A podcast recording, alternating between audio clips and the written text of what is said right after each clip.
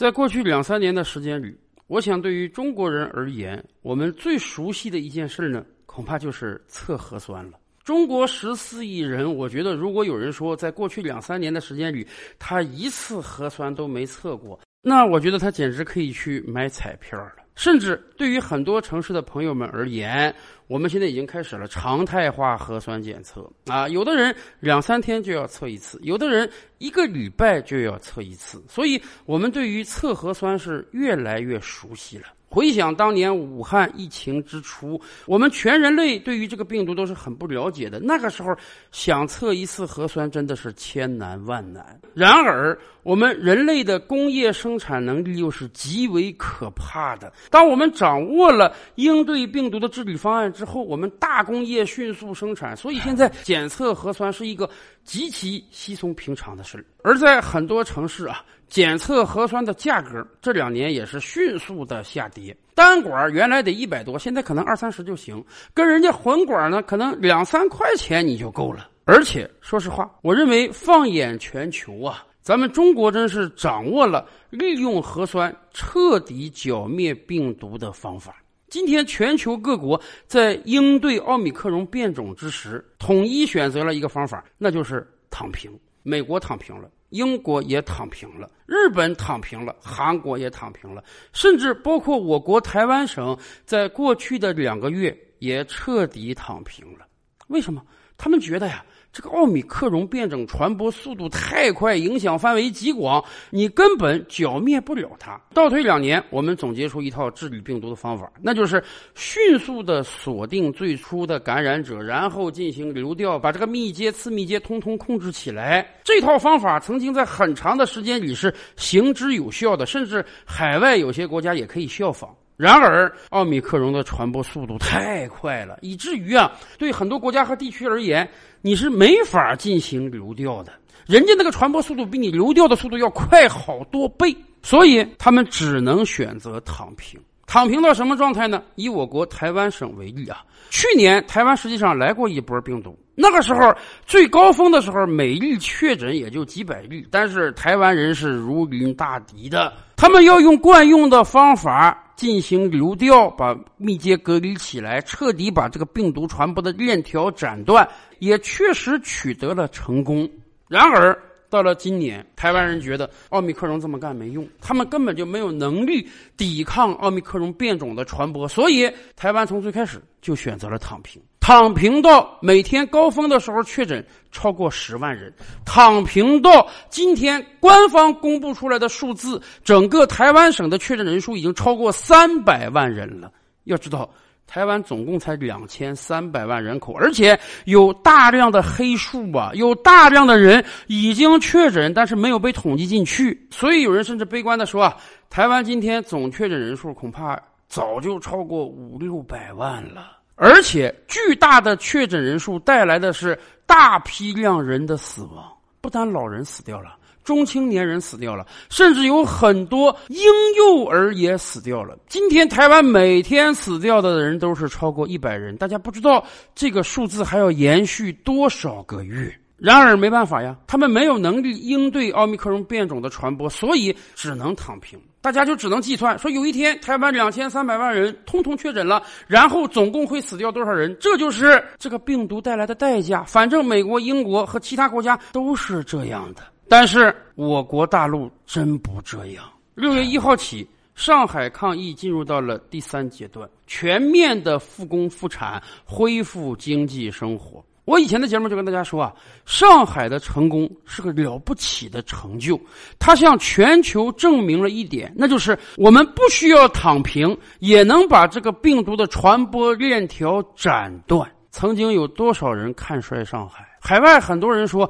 没有用啊！你是白费功夫，你抵抗不了这个病毒的传播，不如像他们那样躺平算了。可是我们深切的知道，躺平会带来什么样的成果？经济的快速下跌，大量人口的死亡。所以我们咬紧牙关，终于迎来了上海的胜利。而上海的胜利预示着我们人类是有能力通过新的方法把这个病毒传播控制住的。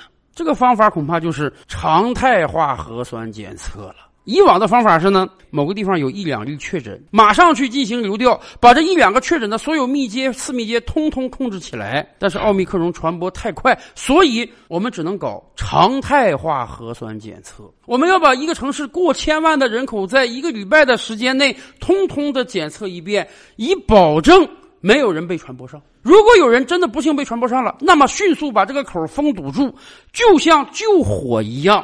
我们是每个星期都进行救火的演习，一旦哪个地方有了苗头，我们就可以迅速的扑灭。今天有很多的城市已经开启了常态化的核酸检测，很多城市直接规定啊，如果你不进行检测的话，对不起，公共场合你是去不了的，公共交通你是不能搭乘的，甚至如果将来出现了恶性传播事件，你由于不去检测核酸，你是要背上刑事责任的。这真是一场全民性的抗议，每一个人都是其中的战士，因为每一个人，我们都要去接受这个常态化的核酸检测，以便确保我们没有被感染。对于西方很多国家而言，这简直是不可思议的。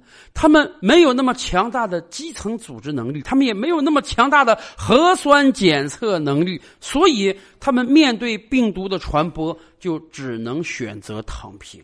而我们真真切切的找到了一条成本最低、代价最小，也能够把病毒传播遏制住的方法——常态化核酸检测。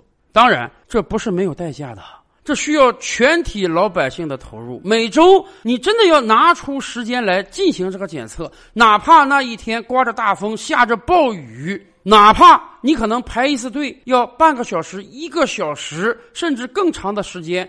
你也要牺牲自己这点时间去参加检测，而各级地方政府承担了这巨大的检测费用，一个人哪怕只要三块钱，一千万人就要三千万呢。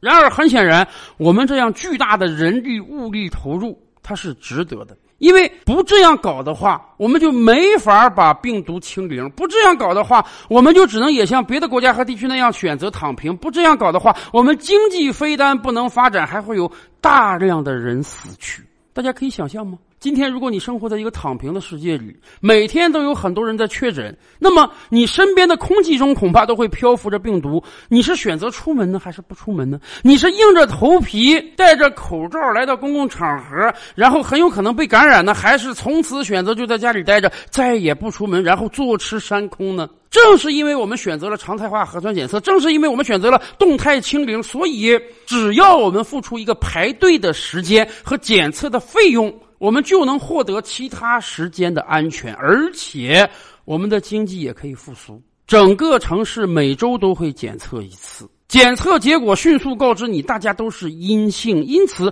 我们可以大大方方的出来购物、社交、消费，我们的经济就可以迅速的恢复到从前。我们固然会因为常态化核酸检测付出很多代价，但很显然。相比于其他国家和地区，这个代价是全球最小的，而且遍观全球各国，恐怕只有我们中国今天能做到这一点。然而，从另外一个角度上讲，我们也得全民深刻意识到核酸检测各种各样的健康码对于我们抗疫的重大作用，千万不要让这个武器失去它应有的作用。为什么这么讲呢？最近发生了两件事我觉得很值得我们思考。第一件事呢，有个别地方在进行常态化全民核酸检测的时候啊，收费，收的费用倒是不高。人家地方政府说啊，我收的是成本价，可能两块五，可能三块，可能三块五。你要来参加这个核酸检测，你就要交这个钱。而且常态化全民核酸检测是强制的，你作为当地的人，你必须参加这个检测，而且必须掏这个费用。我们倒是能理解很多地方政府为什么要这样做。因为长达两年多的疫情期间啊，很多地方政府的财政收入是大幅降低的。一方面，这个经济活动不充分啊，收税收不上来啊，卖地都卖不出去啊；另一方面，为了应对疫情，要花很多很多钱，所以有的地方财政啊，有点支撑不住了。我们拿一个县为例啊，一百多万人口，检测一次就要花几百万的经费，一周几百万，一年下来是要过亿的。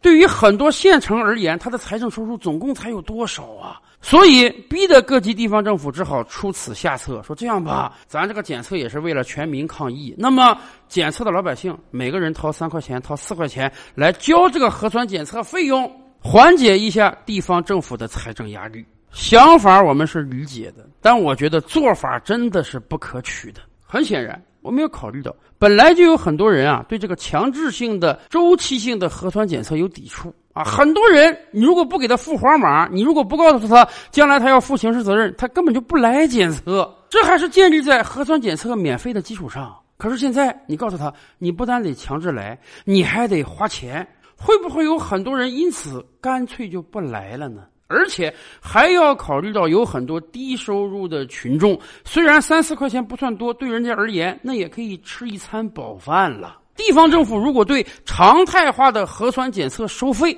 显然会大大的打击大家参与核酸检测的积极性，这样有可能就造成你防疫的破口啊！说实话，如果真的因为收费而导致有一些人没有参与核酸检测，最终病毒传播开来，您想想到时候对经济造成的打击，会比你收这点钱百倍、千倍、万倍不止啊！所以，我们真是呼吁各个地方政府，只要你要搞常态化核酸检测，你就真得咬紧牙关，千万不能收费，否则对你的抗疫大计那都是有影响的。而另一方面呢，还有一个消息让人很不舒服，那就是众所周知的河南村镇银行的问题。本来你这个银行不给储户钱，这个事儿闹了几个月，已经让我们很不满了。结果前两天突然爆出消息说，有些储户到河南要去取钱，结果他们突然发现自己的健康码变成了红色。人家离出发前就做了核酸，核酸检测表示都是阴性，一点问题都没有。人家除了从家乡到河南来之外，没有去过任何地方。结果突然他们的健康码就变红了，而且当地接他们的人还说：“你回去吧。”回去之后马上把码给你变成绿的。一个核酸检测，一个健康码，这是我们在这次抗疫斗争中的两大发明，而且他们为我们的抗疫大业保驾护航起到了巨大作用。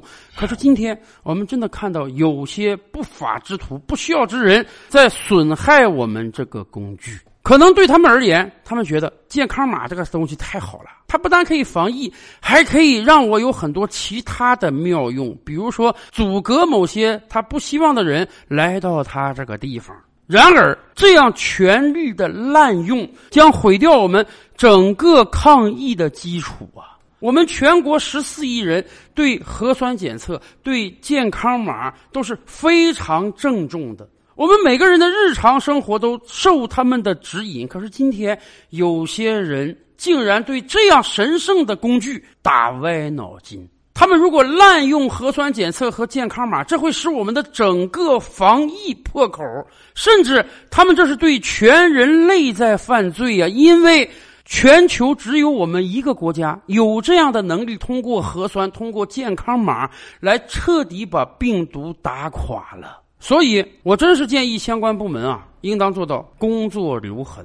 什么叫工作留痕呢？前些年我们网上流传，公安民警是可以查到每一个人的行踪的，可以查到这个人到哪里开房，买了什么样的飞机票，因为人家公安内部有这样的系统。而这两年来呢，同样的新闻我们几乎听不到了。为什么？公安部门推工作留痕了。任何一个民警，你出于工作的需要去查询了公民个人的隐私，什么开房记录啊、购票记录啊，系统都会记录是谁在调用这个数据。如果你是非法调用，出了事儿，你这个公安民警是要担负法律责任的。所以现在几乎没有人敢去随随便便调用这个系统去查阅公民个人隐私。健康码也是这样啊，我们知道。为了工作的需要，有很多部门有权利付红码，有很多部门有权利去调阅这些资料。但是，我们应不应当做到工作留痕啊？至少要我们知道是谁在操弄这件事情，然后有法律对他进行严惩。否则，我们真有可能失掉这重要的抗疫武器呀！照吕拍案，本回书着落在此。欲知大千世界尚有何等惊奇，自然是且听下回分解。